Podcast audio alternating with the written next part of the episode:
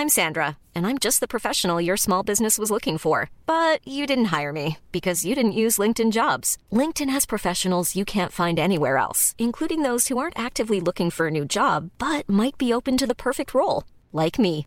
In a given month, over 70% of LinkedIn users don't visit other leading job sites. So if you're not looking on LinkedIn, you'll miss out on great candidates like Sandra. Start hiring professionals like a professional. Post your free job on linkedin.com/people today. Les amis, bienvenue, j'espère que vous allez tous très bien, très très content de vous retrouver pour cette nouvelle vidéo et à l'heure où je lance l'enregistrement, je vois que le Real Madrid vient de reprendre l'avantage en finale de Coupe du Roi. Est-ce que c'est Rodrigo qui a marqué, je sais pas, mais petit setup euh, triple écran parce que la soirée a été extrêmement animée. Mais si on est réunis, c'est pour parler de la victoire du RC Lens contre l'Olympique de Marseille à Bollard. Lens bat Marseille et prend la deuxième place de Ligue 1, devient le dauphin du Paris Saint-Germain, revient à 3 points du PSG avant le match de Paris euh, demain du coup. Voilà, ça a été un match, un vrai sommet de Ligue 1, je trouve. On a beaucoup de prétendus sommets de Ligue 1 sur ces dernières semaines, mois. On a eu des euh, Paris-Lyon que j'avais trouvé vraiment euh, très pauvres. Euh, Paris-Marseille, Lyon-Marseille, le dernier qui n'était pas extraordinaire non plus. Bah, pour moi, ça, c'était le match qui peut-être était la meilleure illustration, la meilleure publicité de notre championnat. Une rencontre extrêmement, extrêmement intense, animée. Il y aurait pu avoir peut-être un peu plus d'occasions. Mais je pense que à la fois tactiquement et euh, quelque part dans, dans l'émotion, dans la tension, c'était plutôt un beau samedi soir de Ligue 1. Je ne sais pas ce que vous en avez pensé, vous qui avez vu le match. J'imagine qu'il y a pas mal de supporters marseillais déçus, de supporters lensois heureux. Il y a une grosse question d'arbitrage qu'on va mentionner, qu'on va évoquer. Mais peut-être pour les neutres aussi, dites-moi ce que vous en avez pensé. En tout cas, nous, on est parti comme d'habitude sur le petit résumé tactique.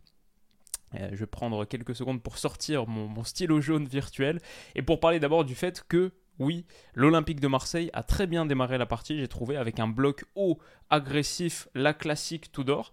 Lens, ils sont aussi capables de faire ce genre de choses, mais pour le coup, c'est surtout, surtout Marseille qui suffoquait avec de la pression en individuel sur le porteur, un bloc haut, haut, haut, dont Lens arrivait pas trop à se défaire sur sa phase de relance. Et ouais, j'ai trouvé les Marseillais vraiment bons là-dessus. Ça leur a permis de, sur au moins la première mi-temps, vraiment prendre le contrôle du match, sans doute jusqu'au premier but, et tellement prendre le contrôle qu'ils vont s'offrir le premier but qui sera refusé. Mais voilà, il y avait des situations comme ici où euh, Onana, par exemple, est poussé à la faute, à un dégagement qui va, enfin, une relance ratée, ça va filer en, touche. Et euh, typiquement, le premier but, il est provoqué ici grâce à la pression sur du jeu négatif de Facundo Medina vers Danso. Bah, Alexis Sanchez, il surgit. Physiquement, athlétiquement, fait une saison à très très haut calibre. Et malgré sa sortie à la mi-temps, malheureusement, euh, petit pépin du coup, peut-être musculaire, je ne sais pas, on verra. Je pense que ça a aussi pesé dans la, dans la, balance de ce match. Bah, il réussit à gagner ce ballon sur Kevin Danso, élimine notre ami Brice Samba, plante le but du 1-0. Turpin, initialement, a dit non, il n'y a rien, euh, j'ai pas vu de contact, euh, il tombe tout seul, il dit un truc de ce type, euh, je me suis fait un petit peu le, liseur de lèvres sur le, ralenti, je regardais pas mal de, du coup de séquences juste avant de faire cette vidéo, et voilà, Alexis Sanchez dit qu'il plonge. Sur l'arbitrage vidéo, il est quand même appelé par l'arbitrage vidéo, et on a monsieur Jérôme Brizard, ici au centre, qui lui dit, il le touche pas. Deuxième fois, il le touche pas, regarde. On l'entend pas, mais si vous passez la séquence, on voit exactement sur ses lèvres et on peut pas se tromper. Il dit ça, il dit il le touche pas, il le touche pas, regarde. Et du coup, et du coup, je suppose que l'interprétation initiale de Clément Turpin, c'était qu'Alexis Sanchez avait touché le ballon. Brizard dit il ne touche pas le ballon, regarde. Et Turpin, je pense, pensait que c'était une intervention qui du coup avait pris le ballon. Et c'est vrai, effectivement, Alexis Sanchez ne tombe pas le ballon. Alors mon avis perso, je pense que Danso, il tombe assez facilement. Je pense qu'il y a contact en bas, et c'est ça qui est problématique. Si c'est juste à l'épaule, en haut, pour moi, c'est moins un problème, mais je pense qu'il y, y, a des équilibres en bas. Est-ce que c'est suffisant pour donner faute, en sachant que Danso, il s'était mis dans une posture très très compliquée, si on rembobine un petit peu l'image s'était mis dans une posture très très compliquée en attendant le dernier moment pour se tourner. La pression d'Alexis Sanchez, que je vois petit débordement de Vinicius entre en retrait. Non, ça reste à 2-1. Euh, ce, ouais, voilà, Danso il s'était mis dans une posture compliquée et c'est un peu, un peu limite. Je crois que quelque chose aussi qui a contribué à la décision initiale de Clément Surpin et peut-être aussi à faire de cette situation euh, une vraie, vraie euh, polémique, c'est le fait que Danso il continue à jouer le ballon après être tombé. Donc peut-être que dans son esprit, quelque part, la faute elle n'est pas suffisamment flagrante. Généralement, c'est pas un bon signe pour le défenseur quand il continue à jouer un ballon après être tombé. C'est qu'il estime que le contact, euh, voilà, c'est pas certain que ça fasse faute, etc. Et il le joue une première fois, même une deuxième en se relevant. Euh, il tombe pas, par exemple, les mains sur le ballon, etc., en, manifestant beaucoup de confiance. Je crois que c'est ça qui fait que Turpin, il, laisse jouer initialement. Mais en même temps, je dois dire, je peux voir aussi le côté euh, l'en-soi de cette équation. C'est que c'est vrai, Alexis Sanchez, la réalité, il, prend pas le ballon. Il fait une poussette en haut, en bas surtout, euh, contact avec le défenseur, il le déséquilibre un peu et surtout il touche pas, il touche pas le ballon. Gagner un ballon sans le toucher, c'est un peu, c'est vrai que généralement, moi je veux dire cette situation quand il, quand Turpin il laisse jouer, c'est un peu surprenant quand même de base parce que euh, dans, pour moi dans 90% des cas, en général et peut-être a fortiori en Ligue 1, c'est plutôt l'avantage et la priorité qui est donnée aux défenseurs. Ça c'est, je pense, assez factuel. Souvent, souvent, on donne plutôt la priorité aux défenseurs. Mais ouais, franchement, c'est une situation euh, trop difficile à trancher pour que là je puisse dire euh, de manière claire et nette c'était ça, c'était ça. Je peux pas dire comme certains disent c'est 100% euh, faute et je peux pas dire comme certains disent c'est un scandale absolu qu'on soit revenu sur la décision. Franchement, c'est vraiment une question d'interprétation et c'est vrai qu'Alexis Sanchez ne touche pas le ballon, mais voilà, dites-moi ce que vous en avez pensé. C'est sûr que c'est une décision qui va faire, va faire beaucoup parler parce qu'évidemment euh, elle a un impact énorme sur la suite du match. Derrière, Lance réagit, je trouve, en se procurant les meilleures occasions, je ne sais pas, mais de facto en touchant le poteau avec cette frappe de l'extérieur de la surface de Seko Fofana qui a vraiment un marteau à la place du pied et une technique de frappe si particulière, un peu, on va le revoir tout à l'heure, mais il frappe presque un peu avec euh, entre coups de pied mais aussi un peu talon, surtout sur la seconde. Enfin, vous allez voir, c'est un vrai marteau, mais je trouvais que l'OM était pas mal, euh, notamment dans le duel athlétique, la réponse physique, souvent du 2 contre 1, et lance physiquement, c'est des sacrés, sacrés clients. je trouvais que Marseille répondait vraiment, vraiment présent, toujours proche du porteur, puis avec euh, des ballons gagnés dans les pieds d'un Seko Fofana, par exemple, ce qui est loin d'être, loin d'être évident. On voyait des situations comme ici où le bloc haut marseillais eh ben, poussait Lance à des sorties ratées. Seko Fofana, il est obligé, boum, d'allonger, hop, de l'autre côté. Euh, et il n'y a rien, donc il y a récupération marseillaise haute. Voilà, ça c'est des trucs qu'on a vu à de multiples reprises, et je dirais, mon analyse un petit peu au bout de ouais, 35 minutes, un peu quand Angelo Fulgini réussit cette série de dribbles, c'est que je trouve que collectivement, euh, Marseille est supérieur dans son approche un peu euh, structurelle. Si le match se passe la plupart du temps dans la moitié de surface, dans la moitié de terrain de Lens, c'est pas pour rien. Je trouvais que l'organisation était meilleure pour Marseille et que Lens avait du mal à appliquer ses principes, ses préceptes, leurs préceptes à eux. Euh, mais par contre, Lens avait plus de moments de lumière individuelle. Et encore une fois, vous me direz ce que vous en pensez, mais en vrai, même au, coup, au coup d'envoi, même avant qu'on connaisse le résultat, etc., quand je regarde les deux 11 je trouve pas vraiment que Lens ait un moins bon 11 que Marseille, juste sur les individualités. En vrai, je trouve que le meilleur joueur du match, il est à, il est à Lens, c'est Seko Fofana, mais même euh, au-delà du match, je trouve le meilleur joueur de football euh, sur le terrain, c'est celui de Lens, c'est Seko Fofana. Je trouvais que Angelo Fulgini, par exemple, cette percée, hop, un dribble, un deuxième, euh, c'est des moments d'accélération et de lumière individuelle que Marseille a peu eu, voire pas eu de tout le match. Et je dirais aussi que Loïs Openda, il a eu des moments euh, où il menaçait tellement individuellement. Et c'est ça, peut-être Marseille a manqué de cette qualité individuelle pour sublimer sa supériorité un peu euh, structurelle. Et c'était mon petit, euh, mon petit point. Même je trouvais que c'est... Non, c'est Fulgini encore une fois ici qui tape bien son, son corner. Bah, c'est ça qui amène au but de l'ouverture du score. C'est dévié de la tête, ça revient, encore un second centre, et avec cette avalanche de centre, bah, corner et puis le second là, il me semble, de David Machado, Marseille est un petit peu euh, acculé dans sa surface de réparation, avec tout le monde, tout le monde dans la boîte, ce qui fait qu'au moment où ça ressort et où ça revient sur Seko Fofana, il n'y a personne qui est véritablement là pour contrer. J'ai quand même envie de souligner euh, le... Enfin, je pense que Paolo Lopez, il est un peu trop facilement battu. Après, la frappe, elle est magnifique et il va mettre tellement d'effets, j'abuse un peu, mais il l'enroule tellement qu'elle sort du cadre pour rentrer, donc elle n'est pas facile à sortir. Mais quand on voit la position de Paolo Lopez, c'est pas forcément euh, sur ce côté-là qu'on attend à le voir battu.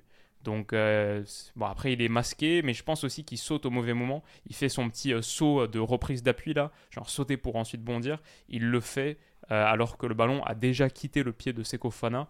Et je pense que ça le. Il est un petit peu trop court, en plus un peu avancé aussi, donc c'est un peu difficile. Mais bref, super inspiration de Seko Fana qui ensuite a fait un petit calma calma. Genre, on se tranquillise, un vrai, vrai leader. ouais, la frappe elle est somptueuse, mais voilà, peut-être il y a un petit, un petit problème de gardien là-dessus. Après, voilà, c'est ce que je vous disais sur ce côté un peu frappé du talon. Je sais pas, il y a toute la surface de pied qui est mobilisée, mais avec tellement de puissance et surtout l'effet lifté, brossé à mort. J'ai rarement vu une frappe aussi enveloppée comme ça. Euh, elle est vraiment, euh, je sais pas quelle euh, analogie sportive on peut faire, mais c'est quoi, c'est quoi un sport où l'objet tourne autant là de cette manière? Sais pas. Peut-être un, peut un truc de golf, je sais pas, ça me rappelle peut-être un jeu de golf auquel je jouais quand j'étais petit. Mais bref, euh, superbe, superbe frappe, inspiration. Et comme ce qu'on avait vu sur la frappe sur le poteau, voilà, c'est Fana, il est capable de ces choses-là. Et encore une fois, je pense le meilleur joueur sur la, sur le, sur la pelouse ce soir. Euh, Marseille a plutôt menacé sur coup de pied arrêté. Je trouvais qu'il y, a une vraie faiblesse de lance là-dessus. Peut-être un truc à surveiller si ça va en Ligue des Champions. Et je vais en parler justement en fin de vidéo. Qu'est-ce que ça pourrait donner lance en Ligue des Champions? Parce que je trouve que sur coup de pied arrêté, il y a un petit truc. C'était déjà le cas en première période sur une tête de Balerdi qui est un peu seul euh, au, point, de pénalty et qui doit mieux faire, même plus proche que le point de pénalty, mais dans l'axe, qui doit mieux faire. Et là, sur ce coup franc tapé, il me semble, par Cengiz Under, c'est repris de la tête au second poteau. Euh, heureusement pour Lance, je crois que c'est c'est Alexis Sanchez qui glisse un peu ici, et ça ressort sur Jordan Verretou qui va allumer, qui lui aussi a une bonne frappe, belle frappe, et je crois que c'est Seko qui est un peu en retard là, mais Brice Samba il va sortir une parade. Les moments de lumière individuelle, on a parlé d'Angelo Fulgini, on a parlé de Seko on va parler de Loïs Openda, Openda, très vite et un peu de Florian Sotoka, bah le moment de lumière individuelle, il est là aussi. Ça, c'est peut-être le tournant du match, plus que n'importe quel autre. Cette parade de Brice Samba.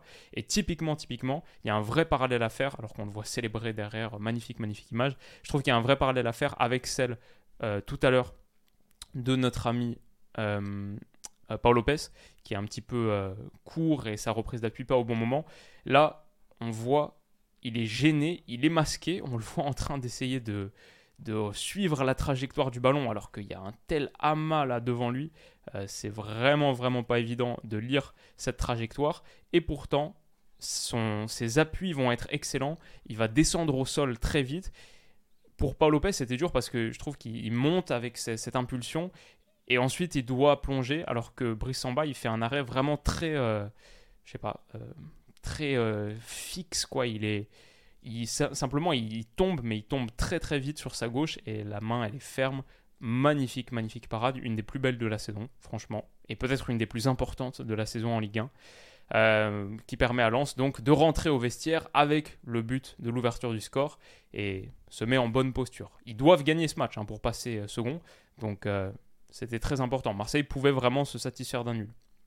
Derrière, j'ai trouvé que techniquement, il y avait de vraies lacunes. Voilà, quand on parlait des moments d'illumination individuelle de lance, bah Marseille, à l'image de Ruslan Malinowski qui a été en grande difficulté, voilà, sur cette touche, Nuno Tavares, Malinowski, hop, la touche, il la remet directement en touche. Euh, simplement une passe facile, ratée. Il y a eu des petits moments comme ça où cette équipe manquait de, euh, de qualité simplement, de justesse alors que Lens, et ça c'est l'action qui va amener le second but, bah Lens euh, se trouve de mieux en mieux dans ce match et a des armes pour faire face à la pression marseillaise. Il y a une séquence que j'ai pas inclus, c'est euh, Florian Sotoka, je crois que c'est en première période, euh, son jeu de tête de déviation, on le sait, c'est une vraie arme pour échapper à la pression, mais là aussi, c'est lui qui balance pour le coup, dans la profondeur pour Loïs Openda. Loïs Openda, la profondeur, sa capacité à prendre la profondeur, c'est aussi une arme pour sortir de la pression.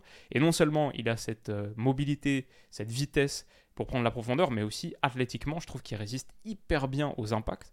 Genre là, face à Balerdi, mais il le déménage. Balerdi, il tombe derrière. Et puis ensuite, ça revient sur Sotoka qui a bien suivi, qui était à l'initiative là sur l'ouverture, et qui se retrouve quelques secondes plus tard là sur le second ballon. Il va aller gagner cette touche sur Balerdi. Balerdi qui la met en touche. Bonne intervention pour le coup, il s'est bien rattrapé.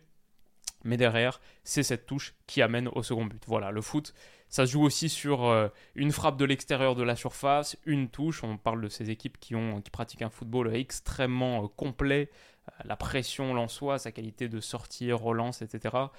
Une équipe voilà, très fluide. Parfois, ça se joue aussi sur des choses comme ça. La touche de Frankowski pour notre ami ici, Florian Sotoka. Bon contrôle, hop, en une touche, deux touches, trois touches. C'est très très bien joué. Cette séquence, elle est vraiment belle. Et en plus, euh, Frankowski résiste aussi super bien à Nuno Tavares. Il y a un vrai duel. Je malheureusement, j'ai pas mis la bonne capture là, mais un vrai vrai duel à l'épaule. Il résiste bien et il réussit à sortir ce centre, à le dégainer, je trouve, pile au bon moment, dans le bon, euh, dans le bon espace. Il n'allait pas avoir beaucoup d'espace, mais il s'est ménagé juste le bon petit intervalle. Ça aussi, le foot, ces détails-là. Et son centre, il est très très bien travaillé hein, au second poteau. Pour Loïs Openda, qui va aller la conclure ici. Vraiment, euh, l'action, elle est sublime dans son ensemble. C'est vraiment une très très belle action, je trouve. Peut-être on peut souligner aussi le manque de concentration de cette défense marseillaise sur une touche. C'est dommage de prendre un but. Et Loïs Openda, il est un peu trop seul au second poteau. Peut-être que Paolo Lopez est un peu fautif aussi.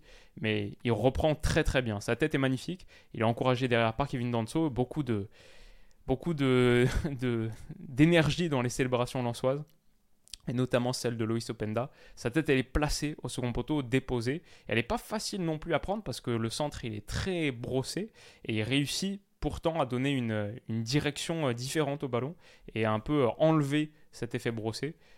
Pas facile à mettre, mais la bonne zone de tête.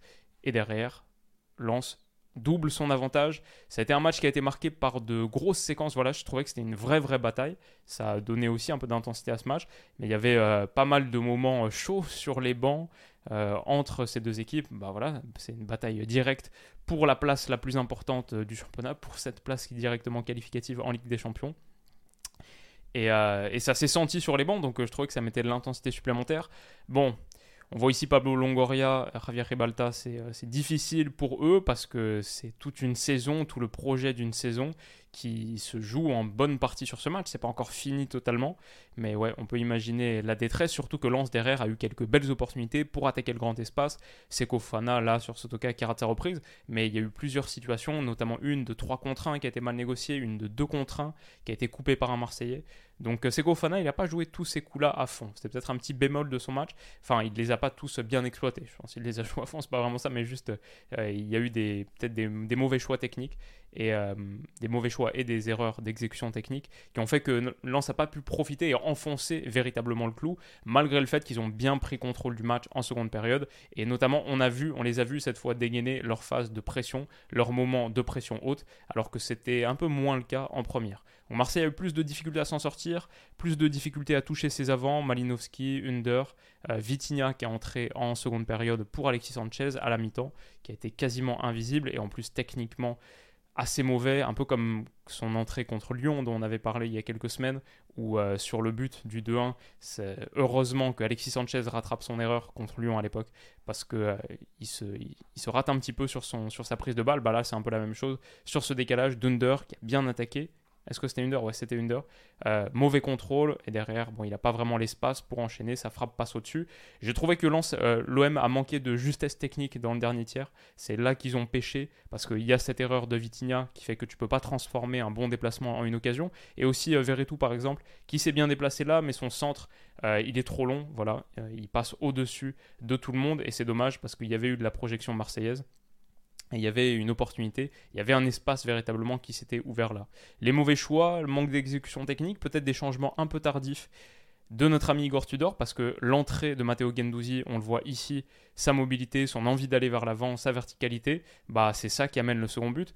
Gendouzi et Dimitri Payet, les deux entrants, ils arrivent peut-être un poil tard, parce que Gendouzi met un bon ballon pour Rongier, qui met en retrait, Payet s'en saisit, très très bonne finition, entre les jambes de Brice Samba. Je trouvais que c'était très malin. Ça fait 2-1 et Marseille peut s'offrir un dernier espoir dans ce match pour recoller et pour reprendre la seconde place. Donc voilà, peut-être les changements un peu euh, tardifs d'Igor Tudor, mais le manque de justesse technique dans le dernier tiers a fini par euh, coûter cher. Typiquement là, c'est la dernière vraie situation de Marseille. Hein. Il y aura 6 minutes de temps additionnel, 2 de plus ajoutés par rapport à ça.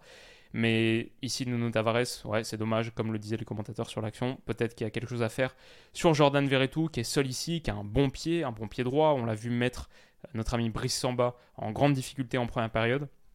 Alors que là, Nuno Tavares, qu'est-ce que tu cherches véritablement avec cette reprise pied gauche?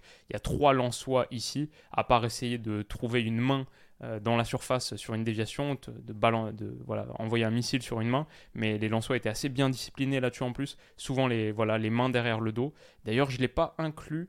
Euh, si j'ai mis la, la, capture, mais elle est un peu trop lointaine, il n'y a pas main sur l'arrêt de Brice Samba là, en première période, il n'y a pas main de Seko Fofana. On dirait, mais non, euh, elle est totalement collée au corps. Je suis même pas sûr que ça touche. C'est pour ça que l'arbitre n'est pas revenu. Avant que vous me dites, il y avait main de Seko Fofana en première période, non, allez revoir les images, il n'y avait pas main. C'est l'action sur le, gros arrêt de Brice Samba. Mais donc voilà, derrière, euh, Clément Turpin ne laisse pas les, euh, les 5 secondes supplémentaires qu'il avait euh, visiblement promis d'accorder, puisqu'on parlait de 6 minutes de temps additionnel. Marseille n'en a pas une dernière, un peu frustré sur cette euh, fin de match, mais Lens l'emporte. Très très belle célébration au coup de sifflet final. On laisse trop rarement, je trouve, euh, les plans larges au coup de sifflet final. à une époque, j'avais préparé une vidéo dessus, je l'ai jamais sorti finalement, mais c'est un truc qui me frustre beaucoup. Alors que pourtant, c'est, je trouve, le, truc le plus intéressant. Tu vois toute l'équipe qui est un peu en furie, des beaux trucs, plutôt que de mettre un, un gros plan sur un entraîneur qu'on voit mal, parce que tout le monde passe devant. Bref, belle célébration. Lance donc qui prend la deuxième place et il leur reste 4 matchs. Reims, la réception de Reims vendredi, déplacement à Lorient, réception d'Ajaccio, déplacement à Auxerre.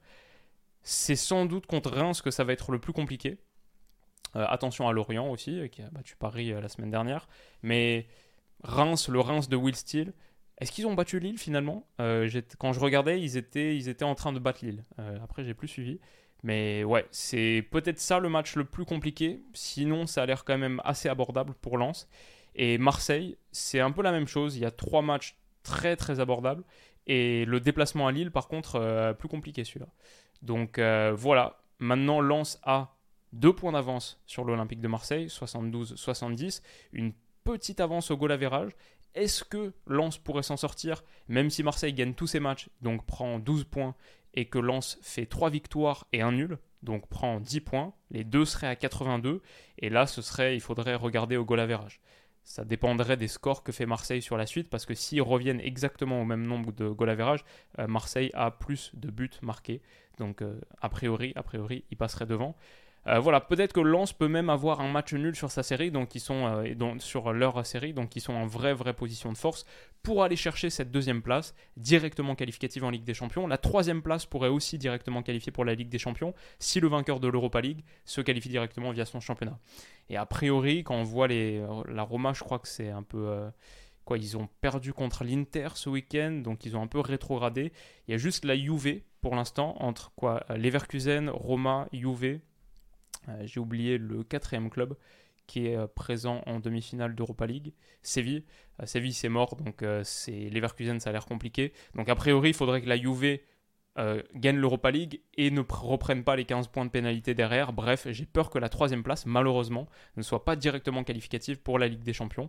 Et c'est dommage parce que la vérité, on a vu ce match. J'aimerais bien que les deux soient en Ligue des Champions l'année prochaine, pour avoir le plus de clubs français, mais honnêtement, les deux seraient capables de bien y figurer. Et notamment, et notamment, Lens.